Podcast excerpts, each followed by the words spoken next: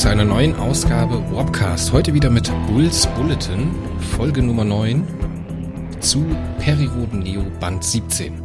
Bei mir ist wieder der Kongeniale und schon lange nicht mehr gehörte, also von meiner Seite schon lange nicht mehr gehörte, weil wir echt lange schon wieder keinen Podcast miteinander gemacht haben. War, äh, hallo Mario. Ich wollte gerade sagen, da fehlt der Fantastische, der Einzigartige, der Überhebliche, das große A sagen, Vorbild. Sagen wir es mal so, ich hatte, ich hatte einige, einige Sachen noch, äh, viele Adjektive, ganz viel blumige Sprache hatte ich noch auf der Lippe, aber das habe ich mir verkniffen, weil wir uns echt lange nicht mehr gehört haben. Mario, wie geht's ja. dir? Boah, ich schaff's immerhin, nachdem ich die äh, Probleme ja beim letzten Mal schon gesagt hatte, nach dem Unfall, immerhin jetzt mittlerweile ein Viertel bis Drittel Peri am Stück zu lesen. Die Konzentrationsfähigkeit steigt ganz langsam Stück für Stück wieder. Ist das schön? Also von daher, ich kann mich leider nicht beklagen, mir geht's gut. Scheiße. Scheiße. das war ich auch gerade. Ich hab, du hörst dich auch sehr energiegeladen an. Das äh, hörst dich sehr gut an. Ja, das waren die fünf Kaffee. Fünf Kaffee? Ich habe heute auch ganz viel Kaffee getrunken. Zwei Kannen habe ich heute getrunken. Uh. Sollen wir mal einsteigen? Wie haben wir das eigentlich immer gemacht? Das ist schon so lange her. Am Anfang haben wir immer über das Titelbild geredet oder erst über die Trivia? Oder die Metadaten? Du machst jetzt erstmal die Metadaten, dann machen wir das Titelbild und zerreißen es und danach meckern wir. Alles klar. Der, ja. Ja, okay. Und am Ende sagen wir, dass es uns doch ganz gut gefallen hat. so wie immer. ja. Heute sprechen wir über Periroden Neo, Band 17, aus dem Zyklus Das galaktische Rätsel. Titel des Heftes ist Der Administrator. Autor ist Frank Borsch. Titelbildzeichner sind Dirk Schulz und Horst Gotter. Erstmals erschienen ist das Heft am Freitag, dem 11. Mai 2012. Der Handlungszeitraum ist der September 2036 und die Handlungsorte sind Gol, die Unterwasserstation bei den Azoren und äh, später noch ein bisschen Nesbitbreck, wenn mich jetzt nicht alles täuscht. Das Titelbild. Mario, was denn da los? Also nee. Goal habe ich mir ein bisschen anders vorgestellt. Hm, also ich glaube nicht, dass, obwohl ja, doch, das könnte die Nesprit Breck sein, aber dadurch, dass sie verbrennt, dann ist sie noch in Flüssigkeit, was irgendwie nicht so beschrieben wurde. Also irgendwie hat das für mich nicht wirklich so großartig mit dem Roman an sich zu tun. Es ist stilisiert vielleicht den Inhalt äh, vorweggenommen, wo man die Nesprit Breck, äh, Nesprit Breck, Beck, Nesbit Breck. Breck. äh, äh, das Bergungsmanöver begeht. Aber ganz ehrlich, das war nix. Nee. Äh, der, der Vogel fliegt auf jeden Fall nicht mehr. Ich habe so ein bisschen das Gefühl, ähm, dass die sich den, die Schilderung von Gohl aus der Erstausgabe genommen haben. Da haben sie ja, ja immer von diesen, von diesen Stickstoffseen und sowas erzählt, weißt du noch? Oder ja, aber da war die Sicht nicht Kilometer weit, da war die nur ein paar hundert Meter weit. Also von daher, ähm, um, um es mal mit äh, unseren Freunden von Radio Erdrus, äh, äh, Freies Erdrus, Entschuldigung, zu sagen, das ist so fünf nach sechs. Fünf nach sechs oder, na, ah, ich würde so weit gehen, ich würde sagen dreiviertel vier. Nee, nee, nee, nee, 6 Uhr ist ja schon, schon das Schlechteste. 5 nach, äh, fünf nach 6 ist so ganz bisschen Foto. Also, also links gedreht oder rechts rum? Ja, 6 ist ja unten. Wenn du 5 weiter vorgehst, Richtung nach oben, dann ist es ein Daumen nach unten, aber nicht ganz nach unten, sondern so. Aber nur, wenn es aber nur, wenn es am Donnerstag regnet. Ja, und wenn am, Drache, äh, am Tisch mindestens ein Drache sitzt, der äh, Zwerg vier Asse hat, rasiert ist und die Elfe ein Bart trägt. Und du eine Probe auf Charisma wirfst. Alles klar, haben wir das gut besprochen. Ich würde sagen, das äh, Fazit ist ganz eindeutig von uns. Ähm, ja, war nix. mir gefällt es ganz gut. Ich gebe einen Daumen hoch. Mario, würdest du uns ganz kurz die Handlung zusammenfassen? Mm, ich zitiere wieder aus der Peripedia. Die hat oh. das nämlich sehr schön zusammengefasst. Die sehr gute Peripedia. Die Terranische Union nimmt immer mehr Gestalt an. Ein Administrator wird in Terrania gewählt. Aus vielen Himmelsrichtungen verdichten sich Legenden auf die Welt des ewigen Lebens zu konkreten Hinweisen ein Wettlauf beginnt. Das ist echt sehr, sehr kurz. ich finde es aber sehr passend. Wir beschreiben, wir gehen am besten, finde ich persönlich, einfach wirklich Stück für Stück mal durch die Handlungsebenen. Da hatten wir als erste ja, äh, dass die äh, Tosoma, die ja in Menschenhand ist, Flaggschiff der Menschheit, eine pharaonische Fähre über dem Planeten Gol aussetzt. Die Panerk An Bord Reginald Bull, Perry Rodan und der verrohene Chaktor. Und ähm, sie fliegen runter auf Gol. Schwerkraft von 20 mal Erdatmosphäre, äh, also 20-fache Erdschwere, so rum, 9, äh, 20 Gravos. Und sie bergen ein leicht beschädigtes äh, äh, topsidisches Raumschiff, die kleine, aber feine Nesprit Breck. Genau, ein wichtiges Machtmittel für die dritte Macht, hätte ich jetzt beinahe gesagt, für die äh, Terranische Union. Und wie heißt sie dann später? Wird ja auch im Heft gesagt. Terranische Union, oder? Bin ich jetzt komplett wahnsinnig geworden. Terranische Union, habe genau. ich doch eben auch schon erwähnt. Ja, ich habe dir aber nicht zugehört, Mario. Das also ich? ja. Hört man meine Augen rollen? oh Gott, das wird die alberne Folge. Warte mal, ich lass mal kurz was über den Tisch, über den Tisch rollen. Hört man das? Nee. Da kullern gerade Marios Augen vom Tisch.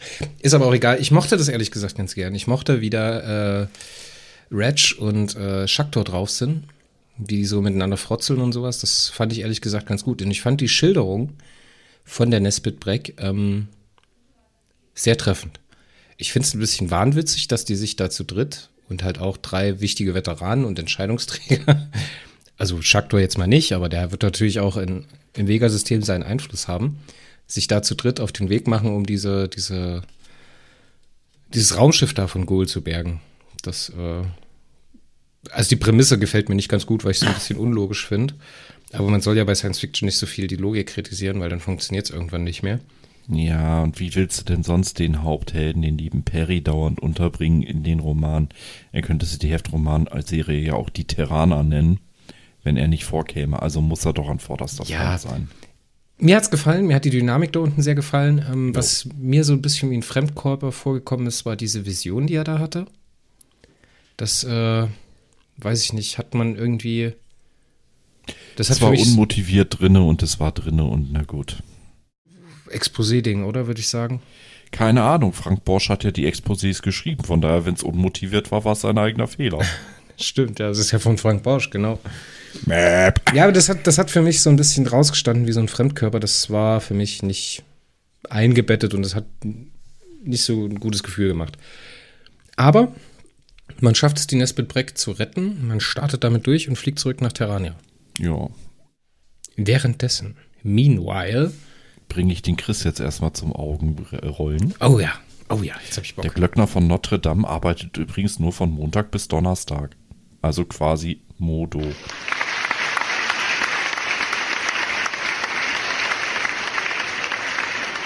Ich glaube, dass der Witz geschrieben besser funktioniert. Ich glaube, dass mir das an dieser Stelle egal ist. Hauptsache, du drehst mit den Augen. ich habe noch nicht mal mit den Augen gedreht. Ich habe an der Stelle jetzt äh, wilden Applaus für dich eingespielt. Weil mhm. der Mario hat mir nämlich ein Ultimatum gestellt. Nach so langer Zeit hat er sich so viele Altherrenwitze und äh, Flachwitze aufgespart sozusagen. Und die will er jetzt alle in den Podcast unterbringen. Das war jetzt sein Freibrief, den lasse ich drin, weil ich äh, Mario wie einen Bruder liebe. Aber mehr halt auch nicht. Danach ist halt auch wieder gut und mein hartes Ein Regime greift wieder durch. Ein pro Folge hat er frei, danach ist gut. Übrigens, ich muss mich korrigieren, das Schiff heißt Nesbit. Hab ich, ich weiß nie, ob das beide ich, R hat, aber. Habe ich ja gesagt, Nesbit Breck, deswegen habe ich ja, das ja so ich penetrant. Immer Nesbrit Breck. Das, warum hörst du mir eigentlich klar. nicht zu?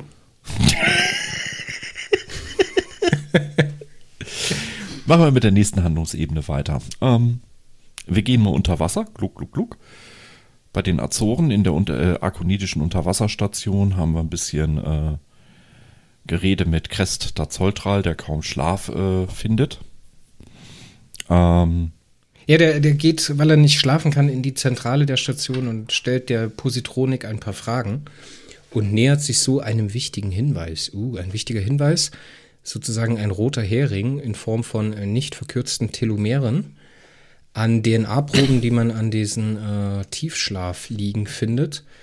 Und damit ist es praktisch bewiesen, dass der mindestens mal der Kommandant der Station unsterblich gewesen ist. Oder zumindest sehr langlebig. Oder zumindest sehr, sehr, sehr, sehr langlebig. Aber, das wird später ja noch zum Thema, ist es wichtig für Christ. Wie gefällt denn dir der äh, Zir Eskunar, wenn ich das richtig ausspreche? Chir Eskunar? Chir, Chir. Ich weiß gar nicht, wie der im, im keine Ahnung, wie er ausgesprochen wird, ist mir auch Wumpe. Den kenne ich aus den Atlan-Zeitabenteuern, aus den Peri-Rodan-Büchern, aus, aus den Planetenromanen ja noch. Da ist er der Historiker, der Atlan nach einem gescheiterten Update während äh, Attentat, nicht Update, oh mein Gott, ähm, ja, äh, aufzeichnet, was Atlan da äh, äh, während seines, während er, also während Atlan heilt, ähm, hat er so eine Art Erzählflash, wo er seine gesamte Vorgeschichte auf der Erde und seine Eingriffe in die Erdis, äh, irdische Historie äh, runterplappert. Und da ist der der Historiker, der das Ganze festhält. Also sozusagen Atlans Chronist. Ja, eine farblose Persönlichkeit mit einem schönen Namen. Aber hier gefällt er mir ehrlich gesagt ganz gut. Ja, hier hat er ein bisschen mehr Charakter bekommen, ein bisschen mehr Fleisch auf den Knochen. Aber ist halt eine nette Nebenfigur.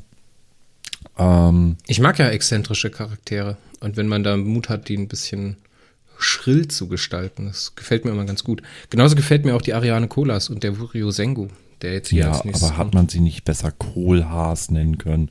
Kolas, ich kriege immer Durst. nee, ernsthaft. Ja, aber Hätte man es auch Kohlhaas nennen können. Ich finde es schön, dass sie so ein bisschen damit rein haben rieseln lassen, dass es halt auch so exzentrische Jugendliche gibt, die halt auf dem Geld ihrer Eltern irgendwelche Partys feiern, aber doch irgendwie ausgebrannt sind, so diese Generation Y da äh, mit drin haben. Das gefällt mir ehrlich gesagt ganz gut und die Dynamik zwischen ihr und Wurio, die funktioniert ganz gut. Das, die beiden sind echt süß miteinander.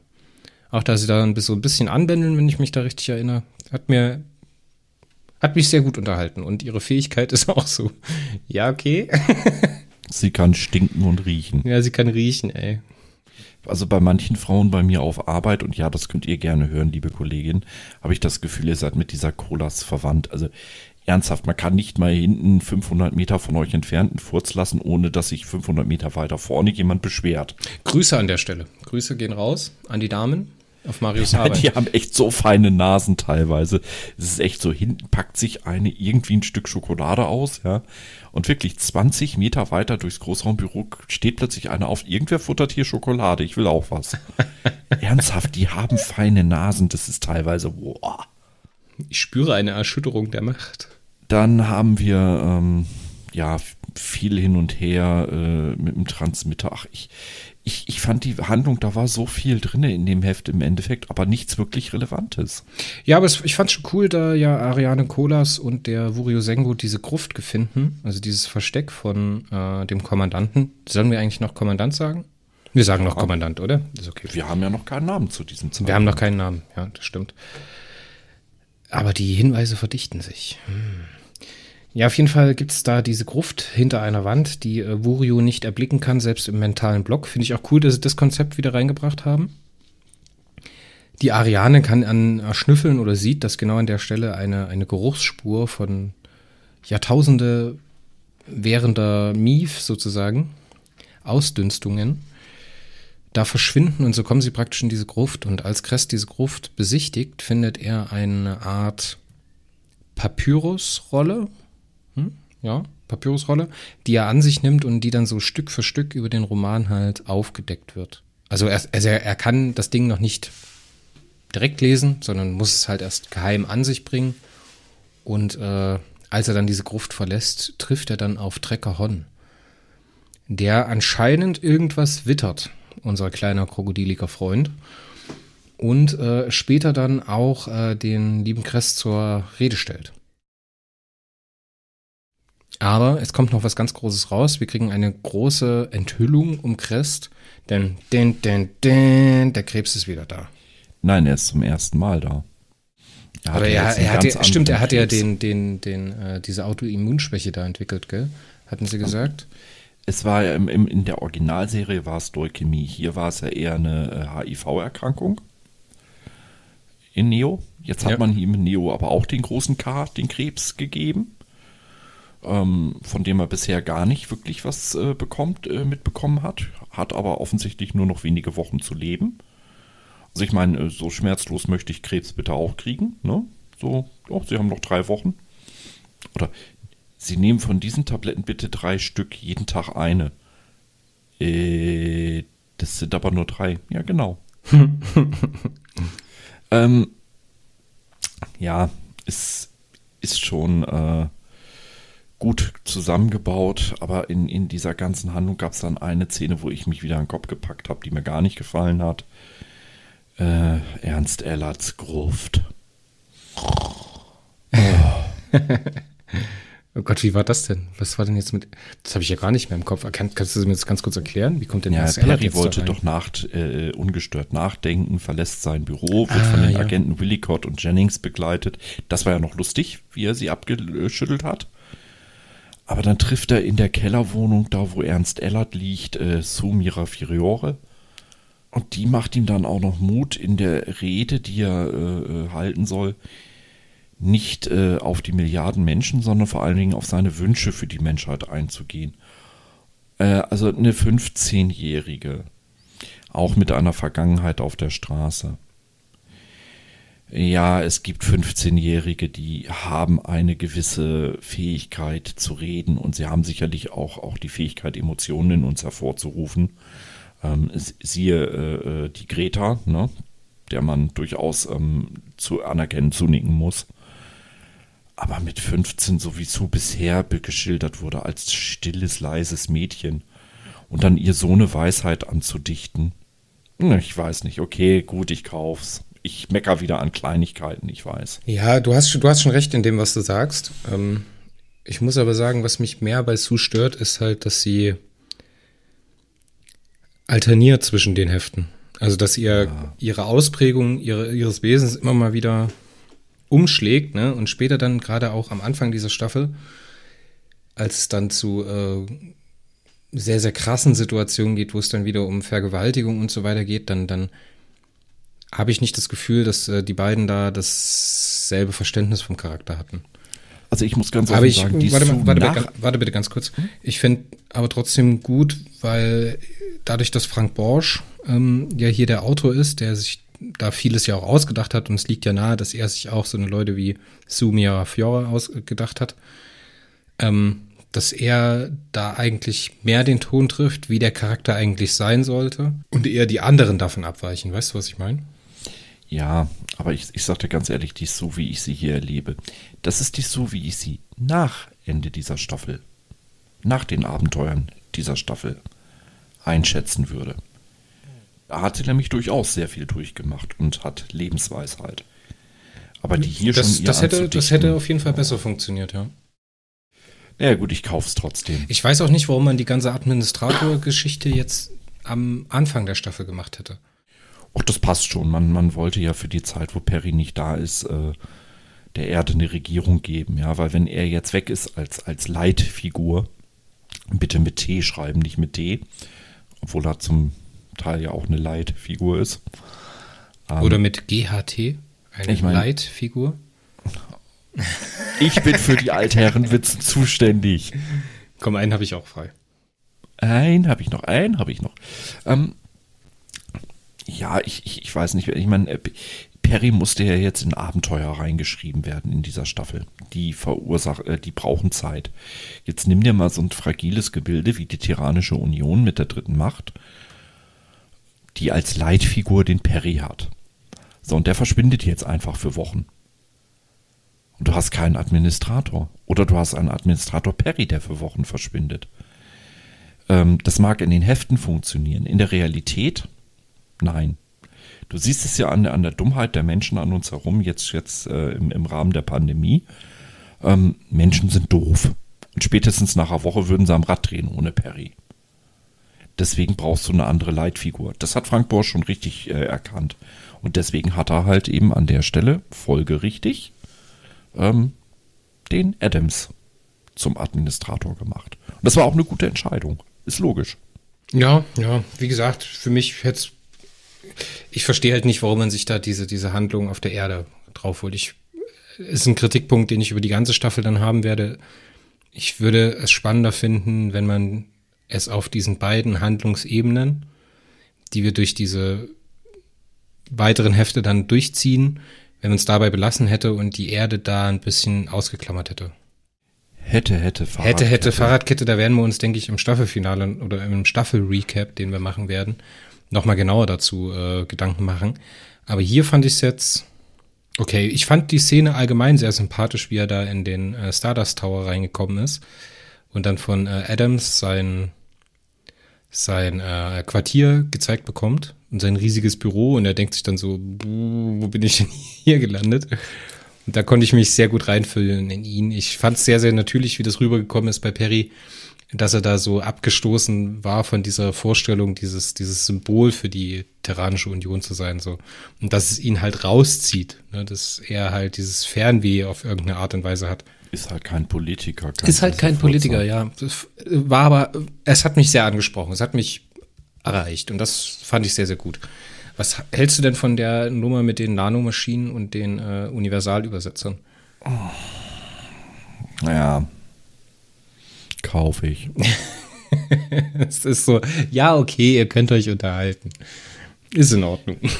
Du, äh, ob du das jetzt so hast oder wie in Star Trek ihren, ihren Bubblefish, den sie die ganze Zeit da haben, im Endeffekt, ja. Äh, ihren Universalübersetzer, der jede Sprache äh, sofort direkt, ich meine, alle sprechen sie dort die gleiche Sprache.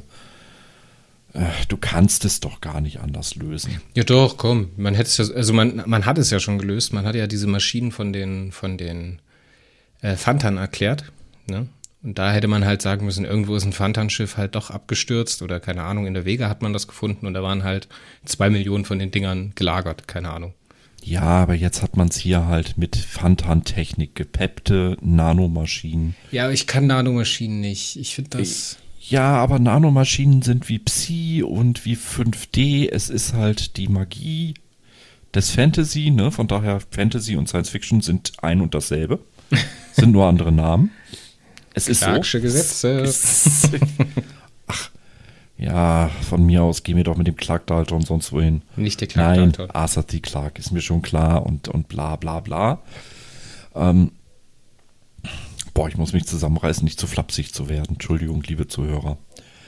Ähm, nein, das ist das Einzige, was ich da kritisieren möchte. Ich meine, die Entwicklung dieser Nanomaschinen als Übersetzer finde ich okay. Aber es ist wieder, wenn wir uns vor Augen halten, wie schnell wir in der Handlung vorankommen. In so kurzer Zeit.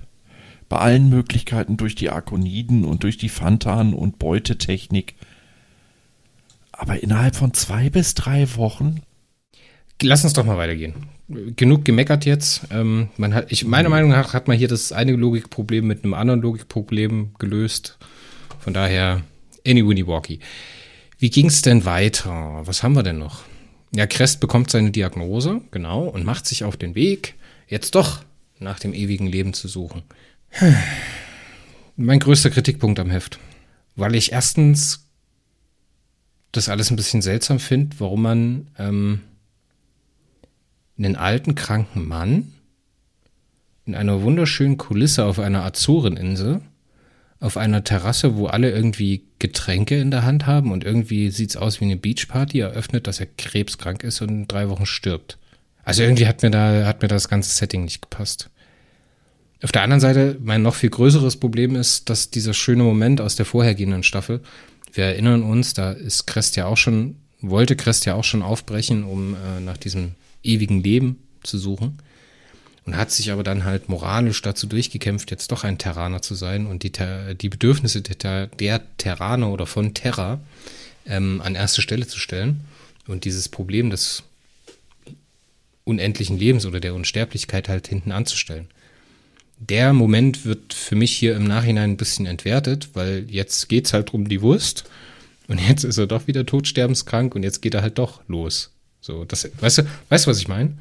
Das ist so ja. mit dem Hintern eingerissen, was man da Tolles gemacht hat. Hm, das hat mich jetzt gar nicht so sehr gestört. Auch, auch das mit dieser quasi Abschiedsfeier für ihn, so eine vorgezogene. Ja. Ich meine, das Leben fickt einen, Entschuldigung für den Ausdruck, aber so ist es manchmal wirklich von hinten. Ja, du denkst, du bist gerade so halbwegs gesund und dann kommt von hinten sofort an und sagt dir, Edgy Badge, bist du nicht. Äh, ich hab's, nein, ernsthaft, ich habe es doch selber erlebt. Ich bin gerade wieder äh, in, in, der Integration auf Arbeit nach meiner äh, äh, psychischen Erkrankung, nach den Depressionen und dann fährt mich so ein Arschloch mit, mit dem Auto über. Und schon bin ich um anderthalb Jahre im Endeffekt in meiner Heilung zurückgeschmissen. Ja. So spielt das Leben manchmal. Ist halt hart. Auf jeden Ja. Fall bricht er auf. Und was ich total toll finde, wie sie das so machen, dass der Trecker Hon jetzt da halt wieder mit reinkommt. Weil den fand ich ja sowieso schon sehr spannend. Und den fandest du ja, Oh. glaube ich, auch sehr spannend. Ich fand die Szene, dass sich erst die Michalowna und dann der Treckerhorn, wie sie den Crest im Endeffekt belabern, dass er sie mitnimmt. Ja, die Gefährten. Also wenn du gehst, gehe ich auch mit. Ernsthaft, das hatte so richtig äh, Herr der Ringe-Vibes. Und das meine ich positiv. Vor allen Dingen, weil es halt, weil es halt das Versprechen, was sie hier abgeben, das können wir ja schon ein bisschen spoilen, das werden sie ja in den nächsten Heften auch einlösen. Die haben ja total tolle Momente miteinander. Das fühlt sich ja auch an wie eine Reise, weißt du? Also jetzt nicht bloß für die drei, sondern halt auch für die anderen.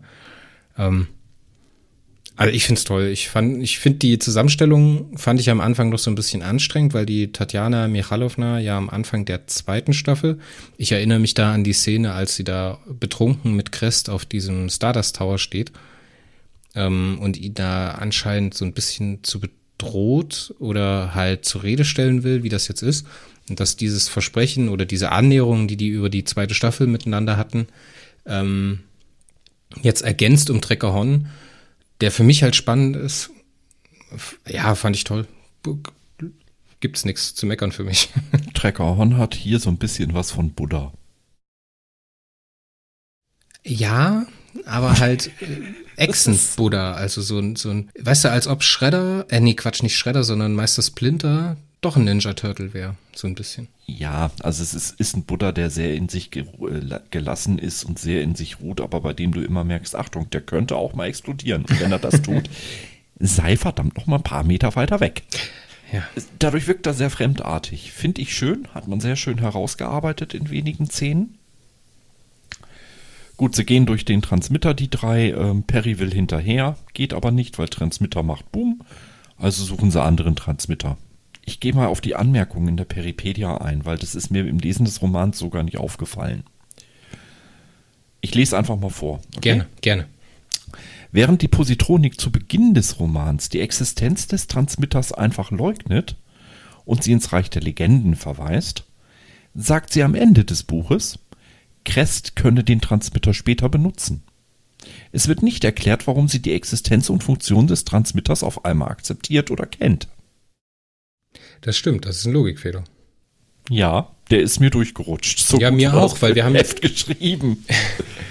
Ja, man wird halt abgelenkt von diesen ganzen Emotionen, die man da mit Crest durchmacht und dann halt wird er zur Rede gestellt und dann am Ende kommt er halt zum Transmitter und geht durch. Ich meine, der Leser weiß ja, dass das passieren muss, ne? Und dann, ja. Ja, das haben wir ja am Anfang des Romans diese Szene, als er da im, äh, in, der, in der Zentrale von der Station sitzt und dann halt diese Fragen an die Positronik stellt und dann halt mehr oder mehr drauf kommt, dass die Positronik, als er sich den Raum zeigen lässt, dieses, diesen Transmittertor überhaupt nicht wahrnehmen kann. Ich weiß jetzt nicht, ob man halt sagt, dass das irgendwie so eine, weißt du, dass das so ein rausgestrichener, rausgestrichene Passage ist, irgendwo, wo das dann erklärt wird, dass die, dass die Positronik halt ähm, ihm irgendwas vorspielt oder äh, die Programmierung vom Kommandanten so ist, dass irgendwas vorzuspielen ist. Ja, ich meine, okay, du musst, ich, ich gebe jetzt auch mal ganz offen zu, man muss auch nicht immer alles erklären. Ja, das ist für mich auch völlig okay.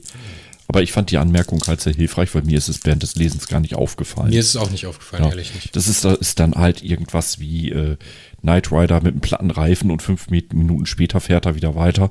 Äh, man sieht halt den Reifenwechsel nicht, der passiert halt zwischen den Szenen. Ja, oder, oder beim. A-Team halt, dass, keine Ahnung, pro Folge 100.000 Schuss abgegeben werden. Obwohl statistisch unmöglich ist, dass keiner trifft, sind am Ende alle heil. Und Ja. purzeln halt nur irgendwie aus Autos raus oder irgendeinen Hang runter oder sowas. Richtig, und das Nachladen siehst du auch nicht. Ja, das ist doch in Ordnung, Christoph. Mein Gott, leben wir mit. Die zweite Anmerkung finde ich aber interessanter. Und ich finde es auch gut, dass es nicht später aufgelöst wird. Ich meine, es war eigentlich auch ein Autorenfehler, aber ich finde ihn schön. Du hast ja die Kälteschlafanlagen in der Kuppel, wo sie die Spuren vom Kommandanten und einer weiteren Person finden. Im Geheimversteck befinden sich ja zwei weitere Kälteschlafanlagen, wo sie das gleiche finden.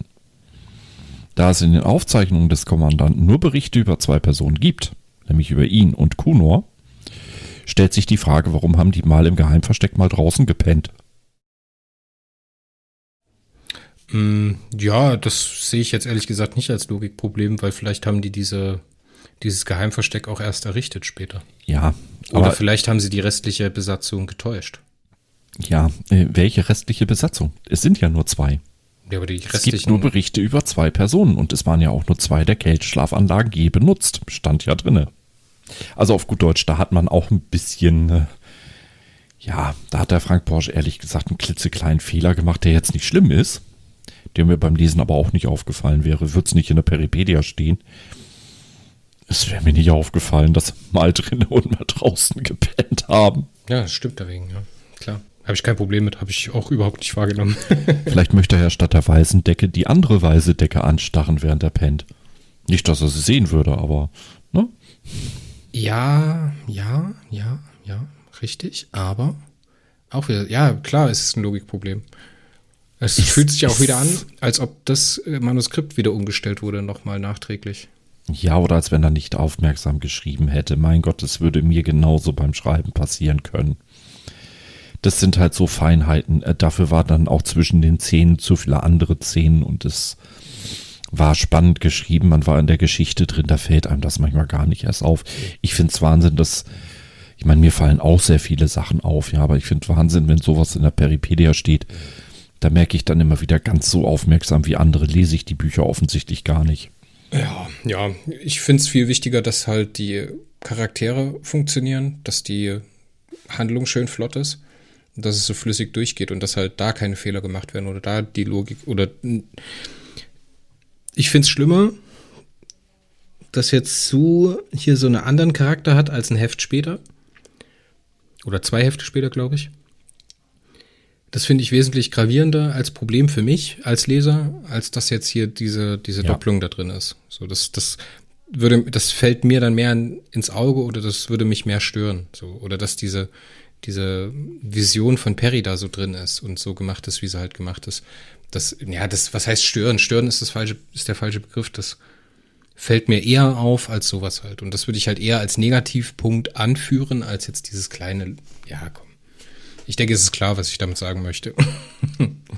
Also ich würde als Gesamtfazit dem Roman aber eine sehr gute Note geben. Ich meine, ja, es gibt Feinheiten, die nicht so toll waren. Es gibt zwei, drei Sachen, die wir anmerken, die sich nach Gemecker anhören. Was Ich gebe ihm trotzdem irgendwo zwischen einer 7 und einer 8 von 10. 7,5. ich muss mal gerade in mein Notizbuch reinschauen, was ich hier nach dem Lesen gegeben hatte. Ich wäre jetzt auch so in unserer Diskussion bei einer, bei einer 7,5 oder so gelandet. Also so echt nur einem begeisternden Einstieg, muss ich sagen. Also ist ja der Staffeleinstieg, ne? Und der wirft ja genug Fragen auf oder es bringt die Charaktere in Position. Ich hatte mir hier direkt nach dem Lesen, hatte ich mir eine 7 von 10 aufgeschrieben. Also durchaus sehr, sehr gutes Ja. Heft. Nicht perfekt. aber durchaus, ja. unter, durchaus unter den besseren. Und da die Freunde von RFE ja behauptet hatten und mich zitiert haben, fast schon, ne, in ihrer letzten Ausgabe der 19., dass man mich kaum überraschen könnte oder gar nicht. Jungs, man kann mich überraschen. Und in diesem Heft gab es die Überraschung. Und das war eben die Szene mit äh, Michalowna, Crest und Treckhorn. Das hätte ich nicht erwartet in der Tiefe. Und das waren ganz paar Zeilen nur, die allen drei Charakteren unheimlich viel Tiefe verpasst haben. Doch, man kann mich überraschen. Ich denke, auf der Note können wir es enden lassen mit unserer Ausgabe 9 von Bulls Bulletin. Mario, magst du noch irgendwas sagen? Hm. Ja, es ist so warm. Ich hasse den Frühling. Weißt du, was wir vielleicht noch machen könnten? Wir können die Leute aufrufen, uns bei der Namenssuche zu unterstützen. Wir suchen noch einen Formatnamen für unsere äh, Periroden Erstausgabe. Weil wenn das heißt Warpcast Periroden Erstausgabe Heft Nummer 3017, das ist ein bisschen nicht so sexy. Und vielleicht schaffen wir es ja gemeinsam, was Tolles zu finden. Wir haben heute schon ein bisschen drüber gesprochen. Wir haben auch, glaube ich, die ein oder andere coole Idee. Aber leider wäre das ein äh, Zugeständnis an andere und das wir so nicht stehen lassen können. Also haben wir immer noch nicht die Goldrandlösung gefunden. Also wenn ihr eine tolle Idee habt, wie wir das ganze Ding nennen können, dann äh, schreibt mal eine Mail an podcast at warp-core.de podcast at warp-core.de ob ihr da eine tolle Referenz habt, die wir als Name, als Formatname von unserem Periroden Erstausgabenformat nehmen können. Jo. Jo, das wäre ganz lieb, wenn ihr das tun würdet. Ihr könnt das natürlich auch über Twitter machen, an uns beide oder über Facebook, über die Periroden-Gruppe, über die Periroden-Neo-Gruppe. Dort erreicht ihr uns oder, was können wir noch machen? Instagram, wir haben, du hast jetzt auch Instagram, habe ich gesehen. Ja, ich verwende es aber kaum. Der Einsendeschluss ist der 31. Mai. Dann habt ihr circa drei Wochen Zeit, äh, uns was zu mailen. Und ich überlege gerade, wir sind uns noch nicht ganz sicher, aber es wird einen kleinen Preis geben. Es wird auf jeden Fall einen kleinen Preis geben. Soll ich den schon verraten? Aber ich habe auch einen im Kopf. Dann äh, reden wir nochmal drüber, weil wir haben ja noch ein paar Ausgaben bis dahin, ne? bevor dann diese Änderung äh, wirksam werden würde. Also der erste Perioden-Erstausgaben-Podcast, der dann neu benannt werden würde, wäre der 8.6. Das ist die Folge 102, wo wir uns das nächste Mal mit dem Mythoszyklus beschäftigen dann, weil die Nummer 98, die äh, 30, 23 bis 25 und die 94 mit der 3019 bis 22, die werden noch unter dem ganz stinknormalen Namen gemacht werden. Ja. Oh, ich habe eine Idee. Was hast du für eine Idee? Also ich spendiere dem Einsender, dem Glücklichen, sollte er natürlich äh, der Name verwendet werden. Ähm, nö, ich verlose einfach unter allen Einsendern ein Cookie Mauspad. Oh, das ist aber cool. Das ist eine coole Idee. Und ich lege noch äh, eine Tasse drauf. Wollen wir es so machen, dass wir eine Sache für denjenigen nehmen, der den besten Vorschlag, den wir am Ende annehmen oder nehmen, hm. Und äh, den Zweitplatzierten nehmen wir, der kriegt die Tasse. Die Tasse unter allen Einsendern und derjenige, der genommen wird, kriegt das Cookie Mauspad. Coole Idee. Ich denke, das werden wir nochmal zusammenfassen und äh, irgendwie vielleicht in einem kleinen Einspieler irgendwo verwenden. Ja, das genau. werden wir euch die nächsten Ausgaben nochmal mit nerven. Bestimmt auch ein bisschen besser zusammengefasst und so, dass man es besser versteht. Ähm, wie gesagt, Einsendeschluss ist der 31.05. Es geht um einen Namen für unseren Perioden Erstausgaben-Podcast. Alles klar, Mario. Hast du noch irgendwas? Jetzt ist eigentlich der Punkt, wo du noch einen frei hast. Tschüss, Mario. Tschüss, Christian. Tschüss, Zuhörer.